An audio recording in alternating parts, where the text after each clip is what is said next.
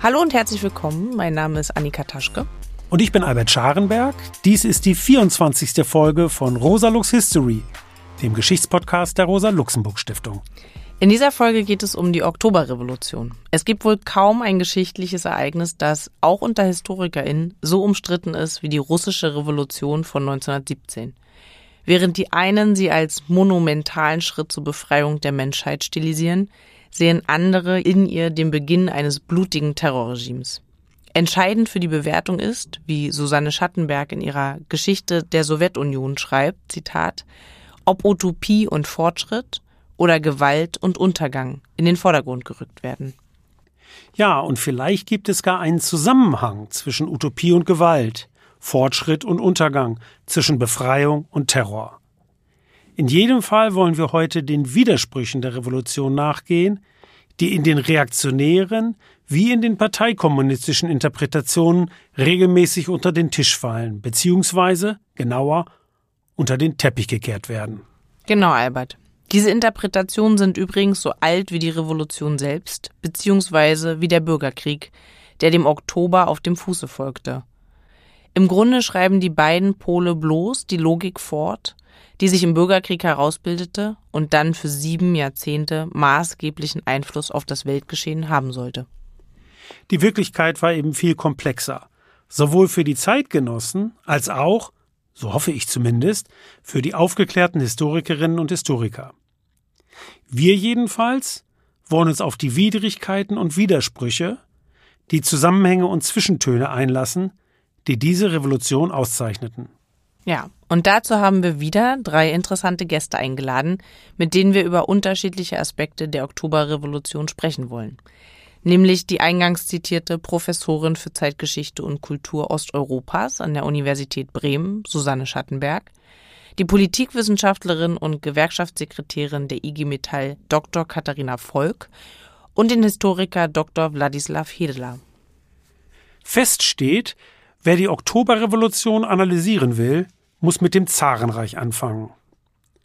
Dieses Zarenreich galt in Westeuropa bereits seit dem 16. Jahrhundert, seit der Regentschaft Iwan IV., der nicht zufällig der Schreckliche genannt wurde, als der rückständigste Pol des Kontinents.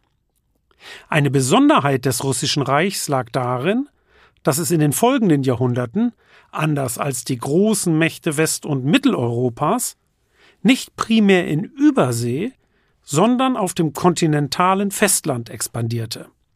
Nicht zufällig bezeichnete Wladimir Iljitsch Lenin Russland als die zweitgrößte Kolonialmacht der Welt. Wir haben ja in der 19. Folge bereits auf die Bedeutung des russischen Bündnisses mit den ukrainischen Kosaken von 1654 hingewiesen. In der Folge unterwarf das Zarenreich Polen, das Baltikum und Finnland. Es expandierte aber auch nach Osten bis zur Beringstraße und sogar bis nach Alaska, eroberte Zentralasien und im Süden die Krim und den Kaukasus. Auf diese Weise wurde ein riesiges, multiethnisches Reich geschaffen, das von St. Petersburg aus zentralistisch und despotisch regiert wurde. Wie auch immer man die russische Gesellschaft im Einzelnen bewerten mag, fest steht, dass es im 19. Jahrhundert eine Agrar- und Standesgesellschaft blieb. Zwar kam es unter Alexander II. in den 1860er Jahren zu einem Anlauf der Modernisierung des Landes.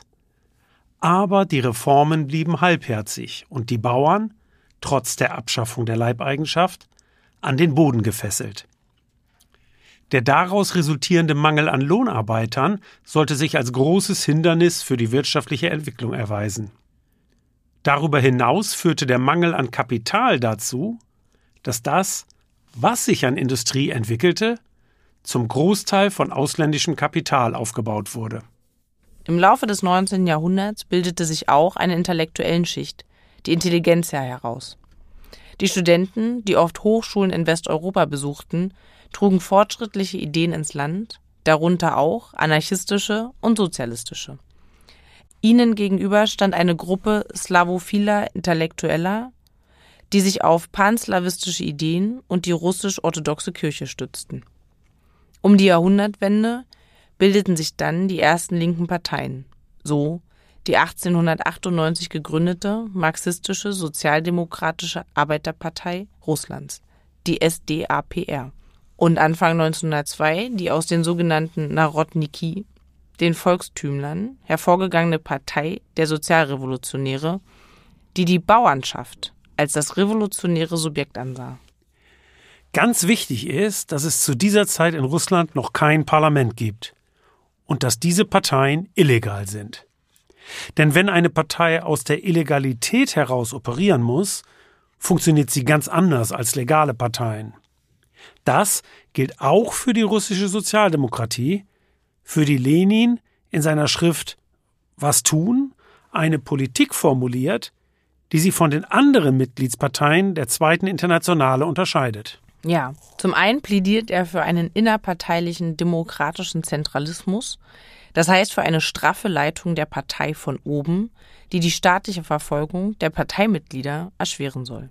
Zum anderen bringt in seinen Augen die Arbeiterklasse aus sich selbst heraus nur ein reformistisch-gewerkschaftliches und kein revolutionäres Bewusstsein hervor. Dieses müsse von außen durch Berufsrevolutionäre in sie hereingetragen werden. Damit zieht Lenin einen klaren Trennstrich gegenüber den reformistischen Strömungen. Er setzt auf konspirative Strukturen und eine kleine Avantgarde von Berufsrevolutionären. Genau, Annika. Und entlang dieser Frage, wer Mitglied der Partei werden könne, alle, die sich zugehörig fühlen oder lediglich aktive Parteikader, kommt es auf dem Parteitag von 1903 der aufgrund der staatlichen Verfolgung in Brüssel und London stattfinden muss, zur Spaltung in zwei Fraktionen. Die sogenannten Bolschewiki, die Mehrheitler um Lenin und die Menschewiki, die Minderheitler um Julius Martov. Letztere werden 1912 ausgeschlossen. Die bolschewistische Parteistruktur führt später zu zwei widersprüchlichen, aber eng miteinander verknüpften Entwicklungen. Sie ermöglicht 1917 den organisierten, entschlossenen Zugriff auf die Macht, also die Oktoberrevolution, begünstigt aber auch die Ausschaltung jedweder Opposition und letztlich den Stalinismus. Stimmt, Albert. Aber du greifst der Entwicklung mal wieder weit vor. Ich möchte noch ergänzen, dass Lenin sich 1903 nur deshalb in der Mehrheit befand, weil zuvor die Delegierten des Allgemeinen Jüdischen Arbeiterbundes den Parteitag verlassen hatten, da ihnen innerparteiliche Autonomie verwehrt wurde. Aber wie dem auch sei. Die Trennung wird vollzogen. Die Bolschewiki sind jetzt eine im Untergrund arbeitende Kaderpartei. Nur zwei Jahre nach der Parteispaltung kommt es zur russischen Revolution von 1905. Über diese wollen wir jetzt in unserem ersten Interview sprechen. Dazu begrüßen wir Susanne Schattenberg, Professorin für Zeitgeschichte und Kultur Osteuropas an der Universität Bremen, am Telefon.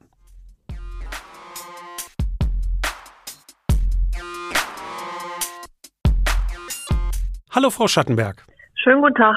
Hallo auch von mir. Frau Schattenberg, wie kam es 1905 zur Revolution? Wo lagen Ihre sozialen Ursachen? Also vielleicht kann man anfangen, dass es einen großen Auslöser gab, den sogenannten Blutsonntag, das am 9. Januar 1905 alter Zeitrechnung an die 150.000 Arbeiter nach Petersburg zogen. Man muss sich das allerdings eher wie eine religiöse Prozession vorstellen. Die hatten also ganz friedlich vor dem Zaren ihre Petition zu überbringen und sind dann wirklich brutal zusammengeschossen worden. Man kennt nicht die genauen Opferzahlen, aber man geht von mehreren hundert, wenn nicht über tausend äh, Toten aus. Und das war dann der Funke, dass es eben im ganzen Land zu Aufständen kam von Arbeitern, Bauern, Bürgern, Studierenden und später auch von Soldaten. Die soziale Lage war sehr angespannt in jeder Hinsicht. Also die Arbeiter forderten vor allem Brot und den Acht-Stunden-Tag, insgesamt einfach bessere Lebensmöglichkeiten. Für die Bauern war es eine besonders angespannte Lage, weil sie nach der Abschaffung der Leibeigenschaft eigentlich immer noch wie Halb-Leibeigene behandelt wurden, nicht das Geld hatten, um das Land, das sie theoretisch hätten kaufen können, tatsächlich äh, zu bezahlen. Das heißt, sie lebten in großer Armut und fühlten sich immer noch als Menschen zweiter Klasse behandelt. Das heißt, auch hier, nachdem es diesen ersten Arbeiterprotest gegeben hatte, kam es wirklich zu großen Bauernerhebungen überall im ganzen Land. Und wie gesagt, auch Studenten schlossen sich an, weil die unzufrieden waren, dass es so gut wie keine studentische Selbstverwaltung gab. Dazu, das darf man nicht vergessen, das Land befand sich im Krieg seit Anfang 1904 im russisch-japanischen Krieg. Sowohl die Studenten als auch gerade die Bauern und Arbeiter wehrten sich eben auch gegen die Einberufung in die Armee. Und zu den sozialen Ursachen muss man vielleicht auch noch die politischen nennen, weil es damals eben keinerlei Mitbestimmungsmöglichkeiten gab, jegliche Form von Verein, Partei, Gewerkschaft, überhaupt nur Vereinigung war verboten, was dann auch die Bürger, die Intellektuellen, auch den Adel auf die Straßen brachte und sagte, wir wollen endlich eine Verfassung. Im Zuge der Revolution kam es ja auch zu Aufständen der Finnen, Ukrainer, Balten, Georgier und anderer in Russland unterdrückter Nationen. Gab es also neben der sozialen auch eine nationalitätenpolitische Dimension der Revolution? Auf jeden Fall, man muss es eigentlich umgekehrt sagen, in den äh, Ethnien und in den sogenannten Peripherien des Reiches gärte es viel stärker. Also wenn man sich die Jahre 1895 bis 1900 zum Beispiel anschaut, waren an die 60 Demonstrationen im ganzen Reich registriert, davon nur drei in russischen Gebieten. Und also gerade im Königreich Polen, in den Ostseeprovinzen, also in den äh, heutigen baltischen Staaten, in der Ukraine, äh, Weißrussland und Finnland ga gab es immer wieder Aufstände und das traf eben nicht nur die Arbeiter, sondern auch die Bauernunruhen konzentrierten sich hier gerade auf die Ukraine und auf Georgien. Wir haben aber auch im Kaukasus, Baku, städtische Unruhen äh, um 1903 und 4. Also wir sehen im, im 19. Jahrhundert, vor allem zum Ende des 19. Äh, Jahrhunderts, nationale Selbstorganisation immer im Bereich der Illegalität. Das heißt, mit diesem Startschuss von dem Blutsandtag in Petersburg 1905 äh, springt der Funken sozusagen sofort über, gerade auf die ganzen peripheren Gebiete. Eigentlich ist es eine eher nationale ethnische Erhebung als ein, eine russische Revolution. Eine letzte Frage noch. Welche Rolle spielten denn die Räte, die Sowjets, in der Revolution von 1905? Anfangs keine. Die Revolutionäre, also die sozialdemokratische Partei, die verboten ist und nur außerhalb Russlands aktiv sein kann, damals schon gespalten in Bolschewiki und Menschewiki, äh, die sind vollkommen überrascht. Und das wird immer wieder äh, betont, dass dies wirklich eine spontane Volkserhebung war, die eben nicht geplant war und die eben auch lange nicht organisiert werden konnte, was eben letztlich dann auch zum Scheitern der Revolution Ende 1905 führte, weil eben die verschiedenen äh, Gruppen, die Bauern, die Arbeiter und äh, ab Sommer, Herbst auch die Soldaten nicht koordiniert wurden vernünftig. Und das war natürlich auch die Tragik sozusagen, dass die Revolutionäre wie zum Beispiel Lenin sich außerhalb des Landes im Exil befanden. Einzig Trotzki schaffte es einigermaßen rechtzeitig zurück ins Land. Lenin konnte nur von außen schimpfen, warum baut ihr und schmeißt ihr nicht endlich Bomben? Und der äh, Petersburger Arbeiterrat hat sich erst im Oktober gebildet und konnte dann Organisationsaufgaben übernehmen. Das heißt, der große Generalstreik vom Oktober und dann auch nochmal im Dezember, der konnte dann mit beeinflusst und, und organisiert werden. Äh, aber im Großen und Ganzen fehlte es eben an Organisation und sind die Sowjets zwar in dieser Zeit entstanden, aber haben hier noch keine wirkliche Wirkung entfalten können. Vielen Dank für das Gespräch. Vielen Dank. Ich danke auch. Tschüss. Tschüss.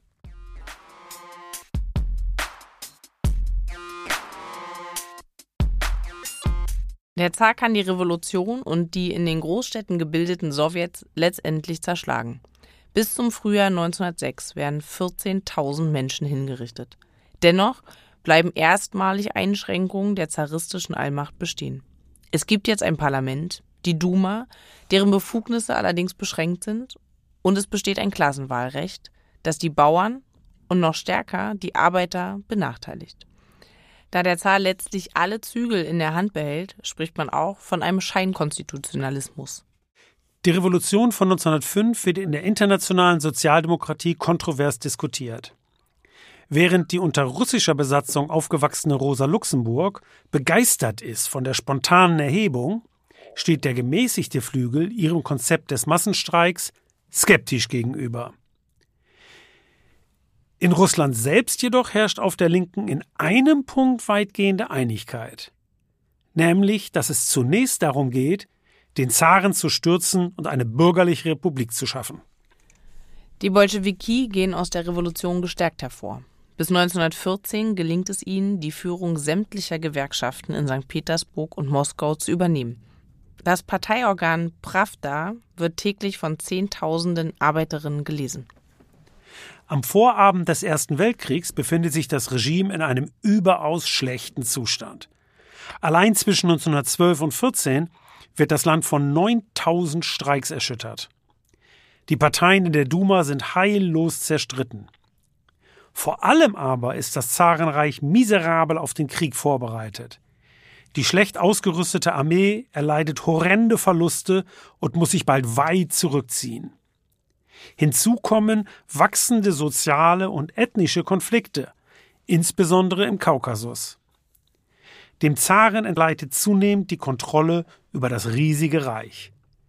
In seiner Imperialismusschrift prophezeit Lenin, die Weltrevolution werde, anders als die Marxisten bisher angenommen haben, nicht im am weitesten entwickelten, sondern im schwächsten Kettenglied des Imperialismus, also in Russland, beginnen. Der kalte Kriegswinter bringt sogar den Eisenbahnverkehr zum Stillstand, die Versorgung der Städte bricht zusammen. Anfang 1917 gleicht Russland einem Pulverfass.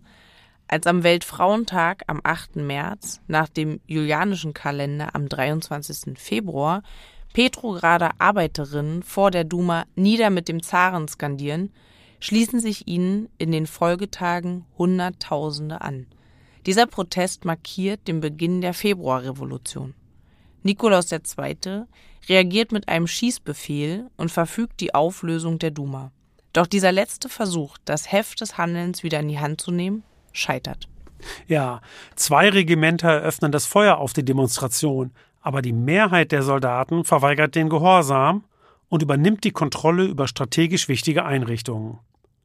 Nur eine Woche nach Beginn der Februarrevolution sieht sich der Zar zur Abdankung gezwungen. Damit beginnt die Zeit der sogenannten Doppelherrschaft. Da sind zum einen die Abgeordneten der aufgelösten Duma, sie gründen ein provisorisches Komitee und wollen den Krieg fortsetzen, und da sind zum anderen die Sowjets, die Arbeiter- und Soldatenräte, die den Krieg beenden wollen. Der Petrograder Sowjet ruft in seinem Befehl Nummer 1 die Soldaten dazu auf, nur seinen Befehlen Folge zu leisten. Es bestehen also de facto zwei konkurrierende Machtzentren. Ironischerweise fordert der Petrograder Sowjet das Duma-Komitee auf, eine Regierung zu bilden. Das liegt daran, dass auch die linken Parteien, einschließlich der Bolschewisten, davon ausgehen, dass eine bürgerliche Revolution auf der Tagesordnung steht und keine sozialistische. Das ist übrigens durchaus nachvollziehbar, denn im agrarisch geprägten Russland, in dem noch 1917 allenfalls 10 Prozent der Bevölkerung zur Arbeiterklasse zählen, fehlen schlicht die Voraussetzungen, sprich die Produktivkräfte, für den Aufbau des Sozialismus. Pascal Sonkara schreibt, Zitat, Sie hatten recht. Materiell war Russland nicht reif für den Sozialismus. Aber jene, die endlich von der Tyrannei erlöst wurden, würden nicht geduldig darauf warten, dass ein marxistisches Schema greift. Das wiederum erkennt Lenin, der seit dem Jahr 1900 im Schweizer Exil lebt und im April ins Land zurückkehrt. Übrigens mit Unterstützung der deutschen Reichsregierung, die darauf hofft, dass der Revolutionär die russische Front weiter schwächen wird. Kaum in Petrograd angekommen, präsentiert er seine Aprilthesen, in denen er die konsequente Bekämpfung der provisorischen Regierung, die Beendigung des Krieges, die Enteignung von Banken und Großgrundbesitz und die Übernahme der Macht durch die Sowjets fordert. Lenins Forderungen stoßen bei den völlig überraschten Bolschewiki zunächst auf breite Ablehnung. Zu radikal erscheint insbesondere der Vorschlag, die bürgerliche Etappe gewissermaßen zu überspringen und direkt zur sozialistischen Revolution überzugehen. Doch die anhaltende Unzufriedenheit mit der unpopulären Regierung spielt Lenin in die Hände. Im Juni tagt der erste allrussische Kongress der Sowjets. Im Juli schließt sich Leo Trotzki den Bolschewisten an, dessen Plädoyer für eine permanente Revolution die theoretische Begründung für das Vorantreiben der Revolution liefert. Trotzki hatte bereits in der Revolution 1905 eine prominente Rolle gespielt. Jetzt übernimmt er im September erneut den Vorsitz des Petrograder Sowjets und, vielleicht noch wichtiger, die Führung des militärischen Revolutionskomitees. Nach dem Scheitern einer Offensive der russischen Truppen fordern Anfang Juli Hunderttausende auf den Straßen alle Macht den Sowjets. Der Kronstädter Soldatenrat und die Anarchistinnen rufen zum bewaffneten Aufstand auf, der jedoch nach drei Tagen niedergeschlagen wird. Die bolschewistische Partei wird verboten, führende Mitglieder werden inhaftiert und Lenin muss erneut fliehen. Es kommt zum Regierungswechsel, aber auch der neue Regierungschef, der Sozialrevolutionär Alexander Kerensky, kann die Lage nicht stabilisieren. Die unpopuläre Regierung aus missvergnügten Aristokraten und Bourgeois wie sie der britische Premierminister Lloyd George in seinen Memoiren nennt, verliert immer weiter an Zustimmung. Ein Putschversuch rechter Militärs um General Lavre Kornilov kann nur mit Hilfe des Petrograder Sowjets niedergeschlagen werden, woraufhin Kerensky die im Juli inhaftierten führenden Bolschewisten freilassen muss. Die entscheidenden Fragen des Friedensschlusses, des Selbstbestimmungsrechtes der Völker und der Enteignung des Großgrundbesitzes werden weiterhin vertagt. Über sie soll eine konstituierende Versammlung entscheiden, die erst im Dezember gewählt wird. Dieser Aufschub erweist sich als kapitaler Fehler der Regierung, denn die Unterstützung für die Bolschewiki wächst, zumal in den Städten, immer weiter an. Und während die Sozialrevolutionäre und Menschewiki von den Massen Geduld fordern, hat die bolschewistische Partei ein klares Regierungsprogramm Frieden, Land und Brot. Lenin beschließt, das Machtvakuum zu nutzen und setzt das Datum für die Übernahme der Macht auf den 25. Oktober, also den 7. November unseres Kalenders. Die militärische Leitung des Aufstands aber liegt bei Trotzki. Was folgt, sind zehn Tage, die die Welt erschütterten, wie der amerikanische Journalist John Reed sein berühmtes Buch über die Oktoberrevolution betitelt. Während der Sturm auf das Winterpalais in Petrograd nahezu unblutig verläuft, fordern die Kämpfe in Moskau mehrere hundert Tote. In der Geschichtswissenschaft ist strittig, ob es sich um eine Revolution oder eher um einen Staatsstreich handelte.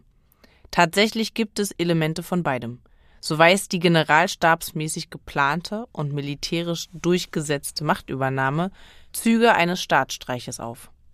Gleichzeitig aber trifft der Sturz der Regierung durch die Bolschewiki auf breite Unterstützung in der Bevölkerung und in den Sowjets und hat daher auch ein revolutionäres Moment. Man muss sich überdies vergegenwärtigen, dass die Bolschewiki davon ausgehen, dass sie nur die Vorhut einer viel größeren internationalen, ja globalen Revolution seien, auf deren Sieg man die nächsten Jahre voller Zuversicht setzt. Deshalb verstehen sie bereits das bloße Überleben des ersten Arbeiterstaates als Fanal und als Hilfe für die revolutionären Bewegungen in den wirtschaftlich weiterentwickelten Ländern West- und Mitteleuropas.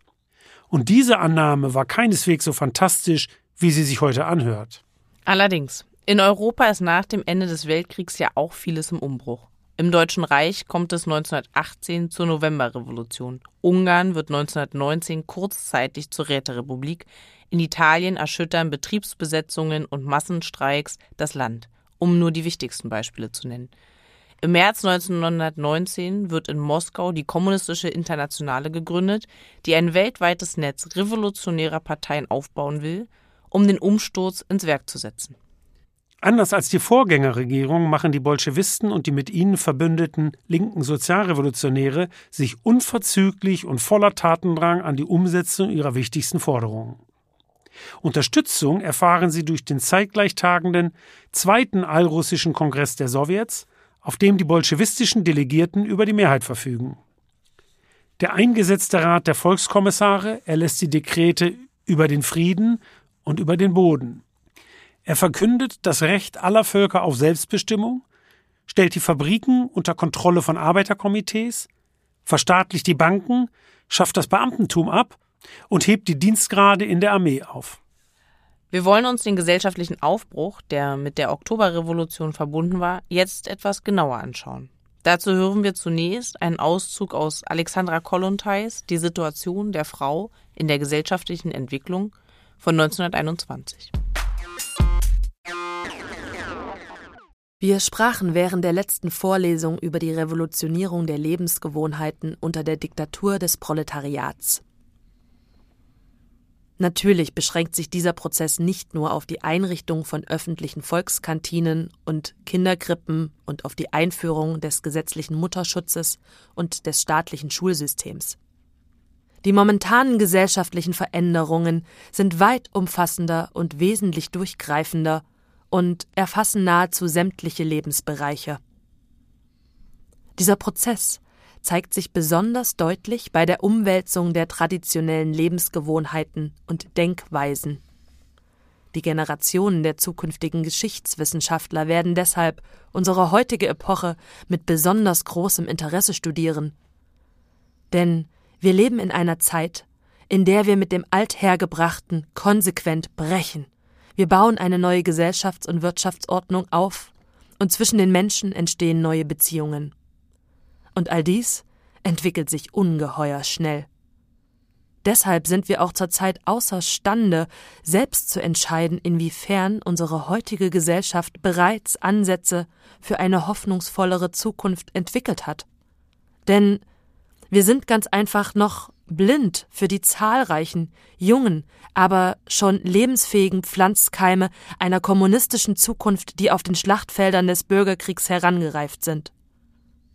Wir können diese Keime deshalb noch nicht sehen, weil sie von den Trümmern der Vergangenheit noch zugedeckt sind und weil unsere eigenen Augen noch blind sind von Tränen und Blut.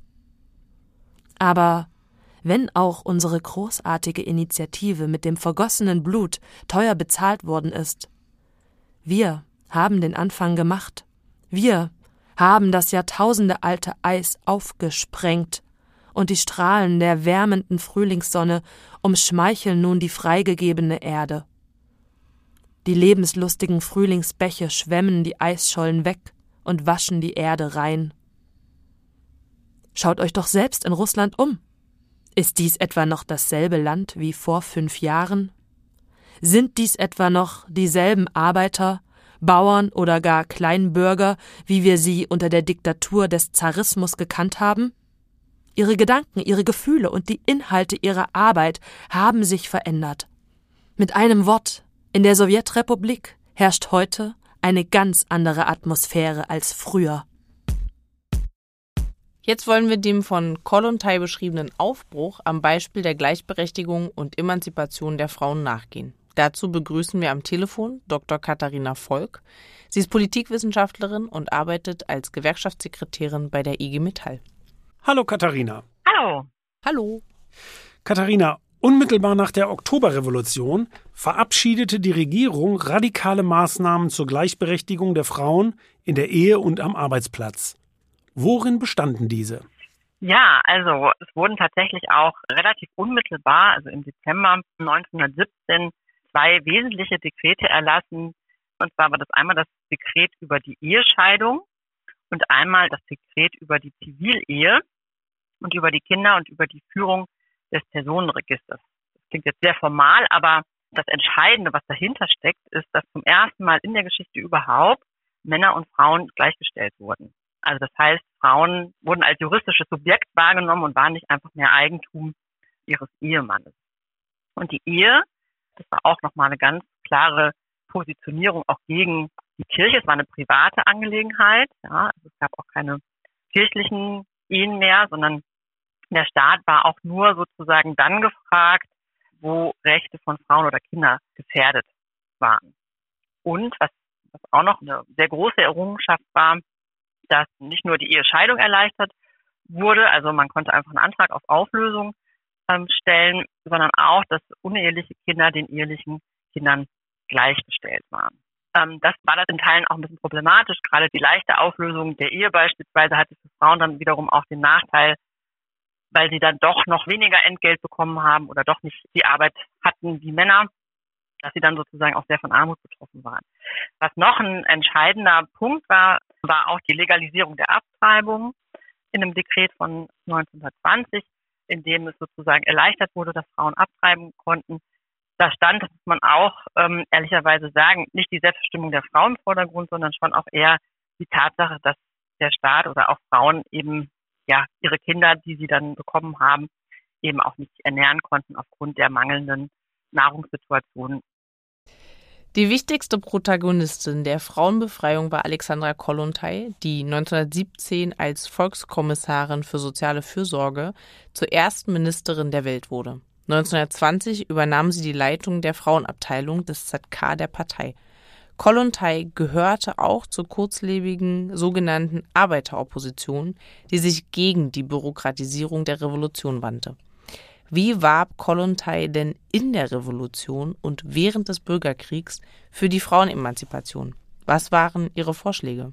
Da war ein großes Ziel, was sie hatte, ähm, die Abschaffung der bürgerlichen Kleinfamilie. Also das war ihr, Fernziel, sage ich mal, ja, die Utopie. Und wie dahin gelangen, das war dann das, was sie versuchte, konkret umzusetzen. Indem sie sagte, also und das finde ich ist auch ganz aktuell für heute noch die Frage, wir machen nicht das Problem der Mutterschaft zum, zum Kernproblem, sondern das Problem der Sorgearbeit. Wie verteilen wir das? Wie produziert oder reproduziert sich eigentlich eine Gesellschaft? Das war der Kernpunkt. Und von da aus hat sie gesagt, müssen wir eine Gesellschaft aufbauen. Das heißt, nochmal zurückgegangen, in dieser sozialistischen Übergangsgesellschaft, da müssen eben die Rahmenbedingungen gegeben werden, dass Frauen ja, sich emanzipieren können. Also in Gründung von unentgeltlichen Mütterheimen, beispielsweise oder auch, was ein, was ein zentraler Punkt war, die Abschaffung des Privateigentums, das für Kollontai eben sich nicht nur auf die Familie bezog, sondern auch auf die Geschlechterverhältnisse. Und das ist das, wofür sie anfangs eben auch sehr warb in Vorlesungen, die sie vor Arbeiterinnen hielt, dass es nicht nur um eine neue Produktionsweise geht im Weg vom Kommunismus, sondern eben auch um eine neue ähm, Lebensweise.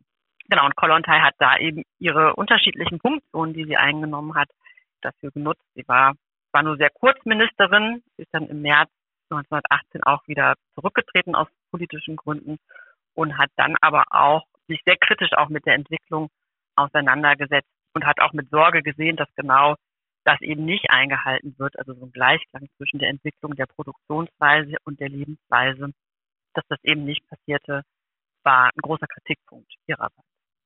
Ich hätte jetzt noch eine Frage, die noch mal kurz die weitere Entwicklung in Sowjetrussland, der Sowjetunion anspricht. Denn viele der progressiven Maßnahmen, die die Revolutionsregierung ins Werk setzte, hat Stalin später schleifen lassen. In den 30er Jahren wurden die traditionellen Familienstrukturen und die Mutterrolle wiederbelebt und Abtreibungen wurden verboten. Ist diese Wende in der Frauenpolitik ein Beleg für die stalinsche Konterrevolution? Ja und nein. Also der, der Prozess begann schon früher ähm, und war noch unter Lenin tatsächlich. Und zwar waren, wurden da schon Maßnahmen ergriffen. Lenin hatte vor, auch also die Wirtschaft zu erneuern. Und dies geschah auf Kosten tatsächlich schon von Errungenschaften, die auch Frauen betrafen. Und äh, das kritisierte Kalontai eben scharf. Also was fatal war, war die Aufhebung der allgemeinen Arbeitspflicht. Das führte also dazu, dass jetzt nicht Männer und Frauen gleichzeitig ihre Jobs verloren, sondern zahlreiche Frauen arbeitslos wurden. Und dadurch natürlich dieses wichtige Element, Frauen ja auch durch eine ökonomische Unabhängigkeit unabhängig werden zu lassen, das wurde sozusagen wieder zurückgenommen. Und also das ist vielleicht auch nochmal erwähnenswert, dass all das, was Kollontai ja auch gefordert hat und versucht hat, immer wieder auch umzusetzen. Also sie hat ja auch unglaublich viel durch das Land gereist und hat Vorträge gehalten und Vorlesungen für Arbeiterinnen gehalten. Äh, das, damit hat sie sich nicht beliebt gemacht. Also es gab schon auch sehr starken Widerstand auch gegen all die Gesetze und Dekrete. Und das heißt, es musste eben auch sehr viel in den Köpfen verändert werden. diese Diskussion um den neuen Menschen, ja, all das, das spielt da ja schon auch mit rein.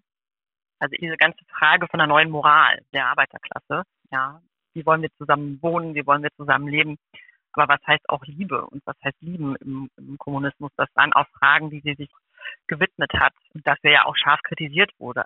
Und das ist ja dann das, was mit Stalin nicht wieder aufgebaut wurde, sondern eher wieder äh, ja, weiter radikal unterbunden wurde und er ja nochmal weiterhin mehr auch dieses bürgerliche Bild von, von Familie, was Kollontai ja abschaffen wollte. Also sie wollte auch kein sozialistisches Pendant von einer bürgerlichen Kleinfamilie, sondern sie wollte eigentlich gänzlich verwandtschaftliche Beziehungen überwinden und ähm, ja, neue Banden von Solidarität schaffen.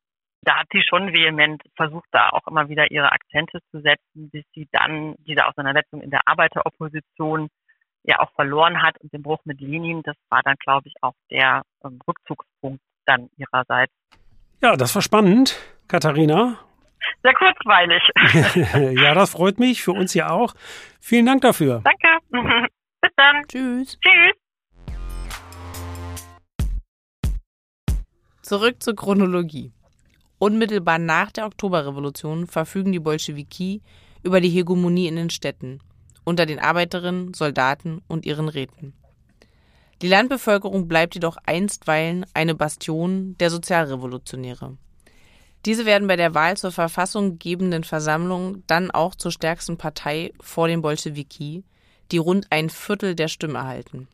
Da die Bolschewiki kein bürgerliches Parlament wollen, sondern auf die Räte setzen, in denen sie die Mehrheit haben, wird die Versammlung bei ihrer Konstituierung im Januar aufgelöst. Im Januar beginnt auch der Bürgerkrieg. Die Bolschewisten werden allerdings von dieser Entwicklung keineswegs überrascht. Lenin und Genossen wissen nämlich aus der Geschichte, insbesondere der französischen Revolution von 1789 und der Pariser Kommune von 1871, dass auf jede Revolution unweigerlich eine Konterrevolution folgt, die von eben jenen reaktionären Kräften angeführt wird, die den alten Zustand wiederherstellen wollen. Der Bürgerkrieg zwischen den sogenannten Roten und Weißen verläuft von Anfang an unübersichtlich. Es gibt Erhebungen für die nationale Unabhängigkeit, die Kämpfe der Bauern um Selbstbestimmung und nicht zuletzt die bewaffnete Intervention des Auslandes, der Entente-Mächte, die die Weißen mit Soldaten und Waffen unterstützen. 1920 überfällt dann auch noch das gerade erst unabhängig gewordene Polen Sowjetrussland. In der rücksichtslosen Gewaltanwendung stehen sich beide Seiten indes in nichts nach. Man kann also die bolschewistische Gewalt und den sogenannten Roten Terror nicht verstehen ohne den Bürgerkrieg und die gleichermaßen rücksichtslose Gewalt der Konterrevolution. Kompliziert wird das Ganze noch dadurch, dass die Friedensverhandlungen, die die Revolutionsregierung Ende 1917 mit der deutschen Reichsregierung aufnimmt, in einer Sackgasse enden. Als deutsche Truppen dann im Februar 1918 tief nach Russland vorstoßen, sieht sich die Moskauer Regierung Anfang März gezwungen, dem Diktatfrieden von Brest-Litovsk zuzustimmen. Die Folgen sind gravierend. Russland verliert ein Drittel seines europäischen Territoriums. Die Ukraine hatte sich bereits zuvor für unabhängig erklärt und im Februar 1918 einen Separatfrieden mit Deutschland geschlossen. Auch die baltischen Staaten und Finnland werden eigenständig. Nach dem Frieden von Brest-Litovsk folgen Autonomieerklärungen in Weißrussland, Armenien, Georgien, Aserbaidschan, Turkestan, Kasachstan, Baschkirien und dem Nordkaukasus. An der Frage des Friedensschlusses zerbricht die Koalition der Kommunistischen Partei Russlands, wie sich die Bolschewiki jetzt nennen, mit den linken Sozialrevolutionären, die dem Diktatfrieden nicht zustimmen wollen. Damit beginnt die Alleinregierung, der Einparteienstaat der Kommunisten. Sie selbst sehen dies als einen Akt der Selbstverteidigung im Bürgerkrieg. Um die sozialen Errungenschaften der Revolution zu verteidigen, wird das politische Leben unterdrückt. Isaac Deutscher nennt das in seiner Stalin-Biografie eine Quadratur des Kreises. Es entfaltet sich eine verheerende Dynamik. Je länger der Bürgerkrieg dauert, je größer die Opfer sind, die man für die Revolution bringt, desto geringer wird die Bereitschaft für politische Zugeständnisse. In der Folge greifen die Kommunisten immer stärker auf Maßnahmen zurück, die die regressiven Tendenzen der straff organisierten Partei immer weiter verschärfen.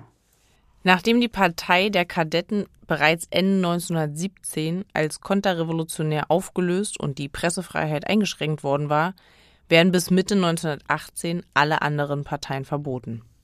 Rosa Luxemburg kritisiert das mangelnde Demokratieverständnis der russischen Kommunistinnen. Sie schreibt Freiheit nur für die Anhänger der Regierung, nur für Mitglieder einer Partei, mögen sie noch so zahlreich sein, ist keine Freiheit. Freiheit ist immer Freiheit der Andersdenkenden. Nicht wegen des Fanatismus der Gerechtigkeit, sondern weil all das Belebende, Heilsame und Reinigende der politischen Freiheit an diesem Wesen hängt und seine Wirkung versagt, wenn die Freiheit zum Privilegium wird. Eine hellsichtige Analyse des bolschewistischen Kardinalproblems, wie ich finde. Doch zurück zum Bürgerkrieg. Die Kämpfe konzentrieren sich zunächst aufs Wolgagebiet, bevor es 1919 zu einem groß angelegten Vormarsch der Weißen kommt, der die Bolschewisten an den Rand der Niederlage bringt. Erst 1920 kann die unter Leitung Trotzkis aufgebaute Rote Armee die Angriffe zurückschlagen und ihrerseits vorrücken. Das durch den Vertrag von Brest-Litovsk geschrumpfte Sowjetrussland hat mit der Ukraine nicht nur die traditionelle Kornkammer des Landes, sondern auch das Zentrum seiner Schwerindustrie verloren. Angesichts der Ressourcenknappheit organisiert die Regierung den sogenannten Kriegskommunismus. Dabei wird die Bauernschaft gezwungen, den Großteil ihrer Ernte zu Festpreisen abzugeben, während die Arbeiterschaft in den Städten auf diese Weise mit Lebensmittelrationen versorgt wird kommt es in einigen Regionen zu Bauernrevolten. In der Ukraine geht es bereits seit 1917 Anstrengungen, die staatliche Unabhängigkeit herzustellen. In dieser Region kommt es allerdings auch zu besonders vielen antisemitischen Pogromen. Es erstarkt aber auch eine anarchistische Massenbewegung um Nestor Machno, die sich auf die Bauernschaft stützt. Sie kämpft erfolgreich erst gegen die Deutschen, dann gegen die Weißen, wird schließlich aber von der Roten Armee zerschlagen. Ja, die Revolutionsregierung gewinnt im Bürgerkrieg langsam, aber sicher die Oberhand. Die Versorgungslage bleibt jedoch weiterhin schlecht. Anfang 1921 reagieren Petrograder ArbeiterInnen mit Streiks und Demonstrationen, auf denen sie das Ende der bolschewistischen Alleinherrschaft und freie Wahlen fordern. Als auch noch die Kronstädter Matrosen sich anschließen, brennt die Hütte. Die Matrosen waren bereits 1905 und 1917 Teil der revolutionären Avantgarde gewesen, jetzt verlassen Tausende von ihnen die Partei. Auch zahlreiche Kronstädter Bolschewiki stellen sich auf ihre Seite. Ja, Annika, die Regierung reagiert mit einer Kombination aus Konzessionen und Gewalt. So wird der Aufstand der Matrosen militärisch rücksichtslos niedergeschlagen. Damit richten die Bolschewisten ihre Waffen erstmalig gegen ihre eigene Klientel. Mehr noch, sie beschließen ein innerparteiliches Fraktionsverbot, das die demokratischen Komponenten des demokratischen Zentralismus de facto aufhebt. Innerparteiliche Opposition ist seitdem untersagt. Damit wird auch jede Form des organisierten Widerstands in der Gesellschaft unmöglich und die vermeintliche Diktatur des Proletariats zur Diktatur der Partei. Auf der anderen Seite kommt die Kommunistische Partei den Protesten entgegen und beendet die Beschlagnahmungen und mit ihnen den Kriegskommunismus. Damit wird die wichtigste Forderung der Bauernschaft erfüllt. Die Partei geht noch einen Schritt weiter und beschließt den Übergang zu einer neuen ökonomischen Politik, russisch abgekürzt NEP oder NEP. Deren Kennzeichen ist eine Liberalisierung der Wirtschaftspolitik, im begrenzten Umfang werden auch marktwirtschaftliche Methoden wieder eingeführt und sogar Lizenzen zur Rohstoffförderung an ausländische Investoren vergeben. Für Lenin und die Bolschewiki handelt es sich bei diesem Kurswechsel um einen taktischen Rückzug. Man darf indes nicht vergessen, wie gering die Industrie entwickelt ist. Die wirtschaftliche Modernisierung des Landes steht deshalb im Mittelpunkt. Das Wort Lenins, Kommunismus, das ist Sowjetmacht plus Elektrifizierung, bringt dies anschaulich zum Ausdruck. Aber wie dem auch sei, die NEP erweist sich als überaus erfolgreich. Der private Handel blüht auf Und auch die gesellschaftlichen Freiheiten nehmen zu. Nicht zufällig markieren die 20er Jahre die Blütezeit der sozialistischen Avantgarde-Kultur. Vom Dichter Wladimir Majakowski über den Komponisten Dmitri Schostakowitsch bis zum Filmemacher Sergei Eisenstein. Die neue ökonomische Politik führt bald zu einer Verbesserung der Versorgung. 1926 wird das Konsumniveau der Vorkriegszeit übertroffen. Das ist angesichts der Verwüstungen des Weltkrieges und des Bürgerkrieges wahrlich keine Kleinigkeit. Dennoch ist die Politik in der kommunistischen Partei umstritten. Bald wird die Skepsis vieler in das Feindbild des sogenannten Neppmanns und des Kulaken münden. Der Kontext des bolschewistischen Kurswechsels ist hier von entscheidender Bedeutung. Zum einen ist der Bürgerkrieg jetzt faktisch gewonnen, auch wenn die letzte Bastion der Weißen erst 1922 erobert wird. Zum anderen aber ist die internationale Revolution, vor allem jene in Deutschland, auf die die russischen Kommunisten von Anfang an gesetzt hatten, ausgeblieben.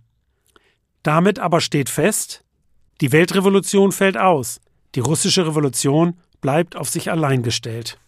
In einem seiner letzten Texte wendet sich der im Januar 1924 verstorbene Lenin gegen die fortschreitende Bürokratisierung und plädiert für eine Verlangsamung des Aufbaus.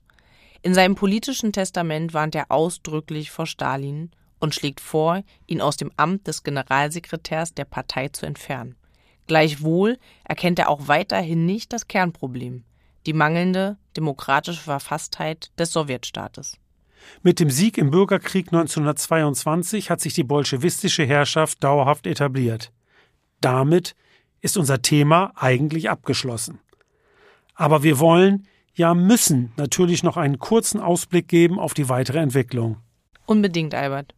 Da ist zum einen die Nationalitätenfrage, der Lenin überaus große Bedeutung beimisst, weil er um den russischen Chauvinismus und das zaristische Völkergefängnis weiß.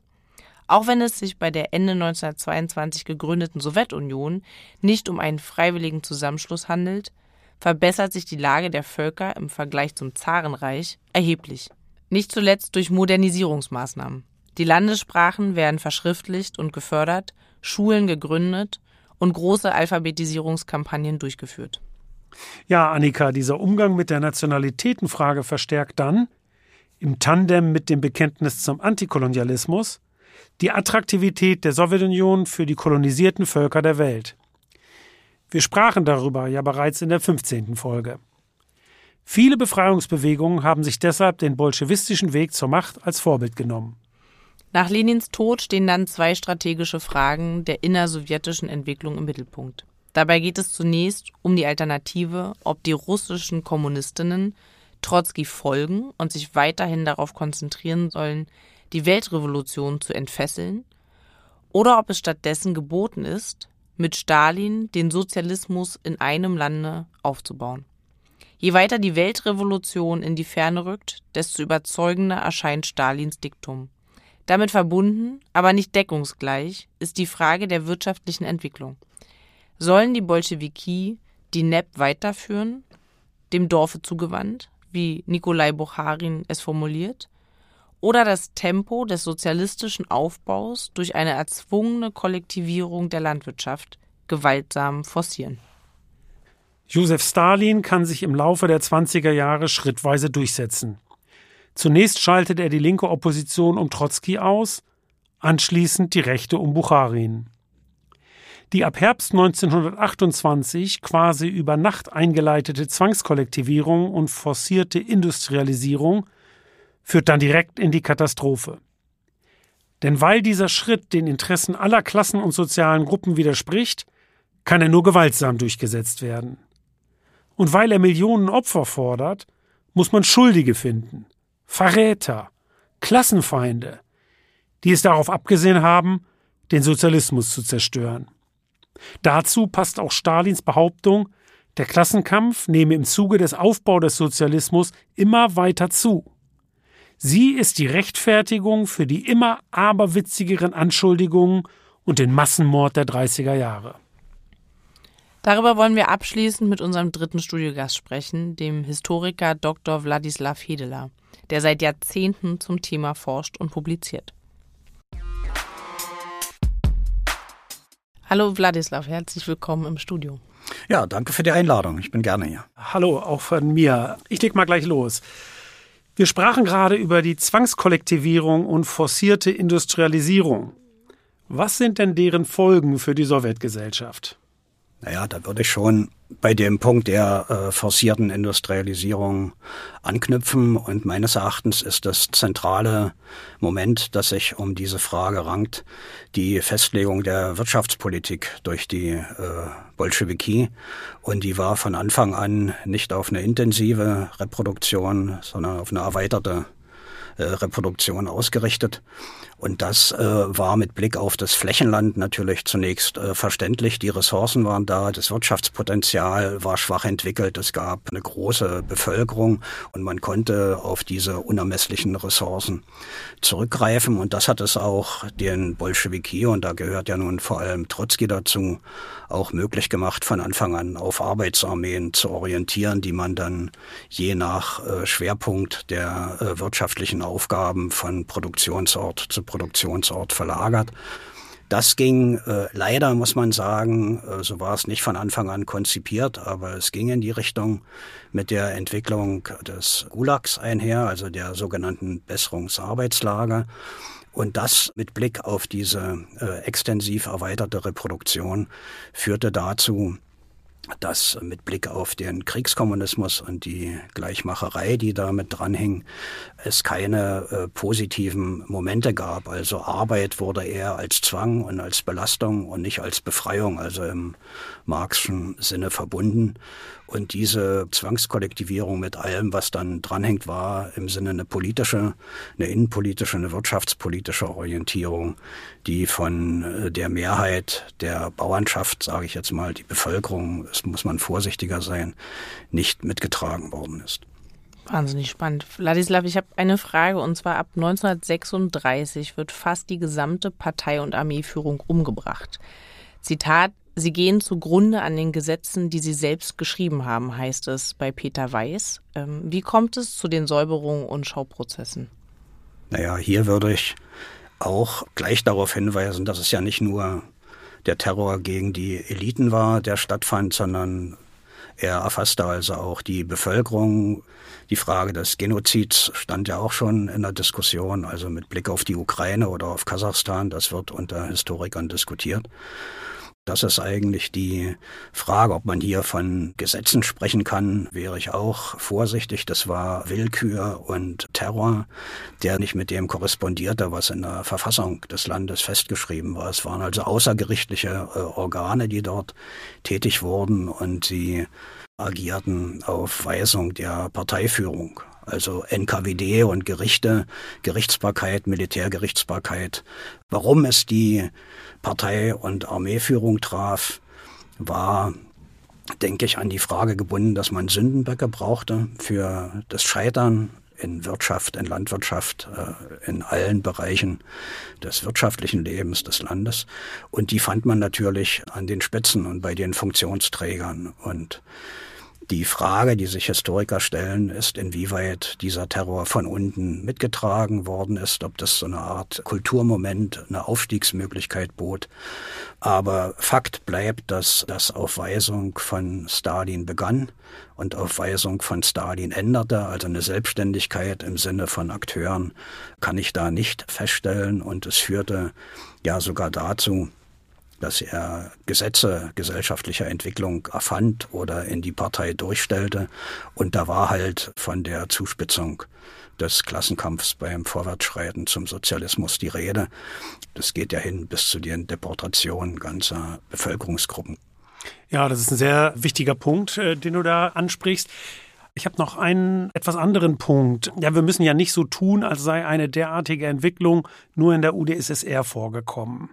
Man denke etwa an das China Maos oder an Nordkorea.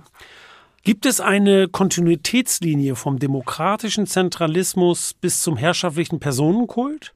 Oder, wenn man anders formuliert, darf, wer von Stalin sprechen will, von Lenin schweigen? Ja, das darf er selbstverständlich nicht.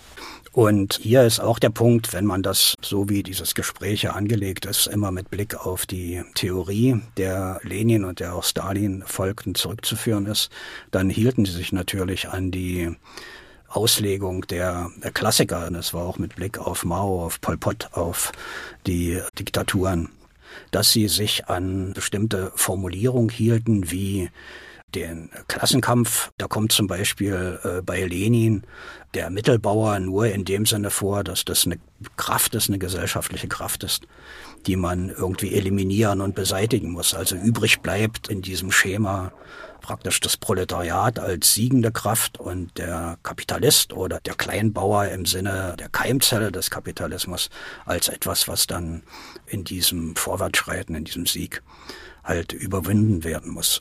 Das erstreckte sich auch so weit, dass man auf die Partei beschränkte und das waren die Bolschewiki und das Proletariat und deshalb wurden auch alle nicht-bolschewistischen Parteien oder präziser die Vertreter dieser nicht-bolschewistischen Parteien, die früher zu Bündnispartnern gehörten, wie die Sozialistenrevolutionäre oder die Menschewiki-Internationalisten, a priori zu Feinden erklärt.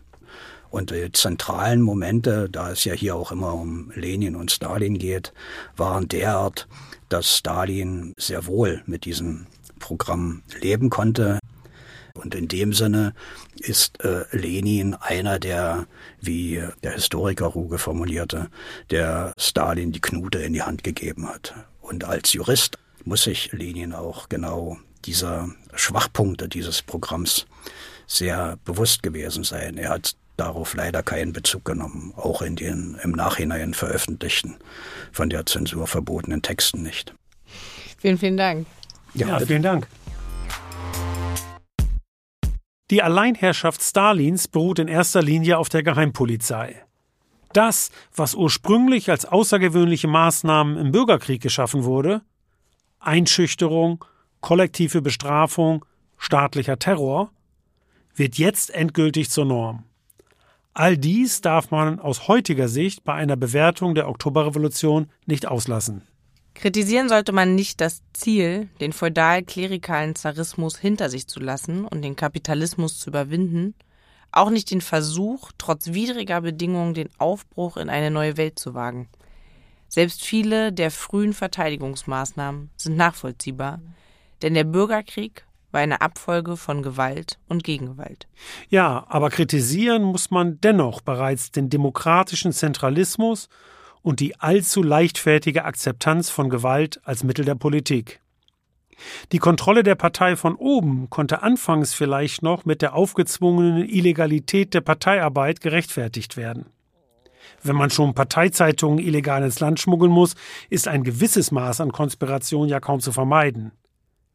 Nur wurde die Kontrolle von oben nach der Oktoberrevolution immer härter.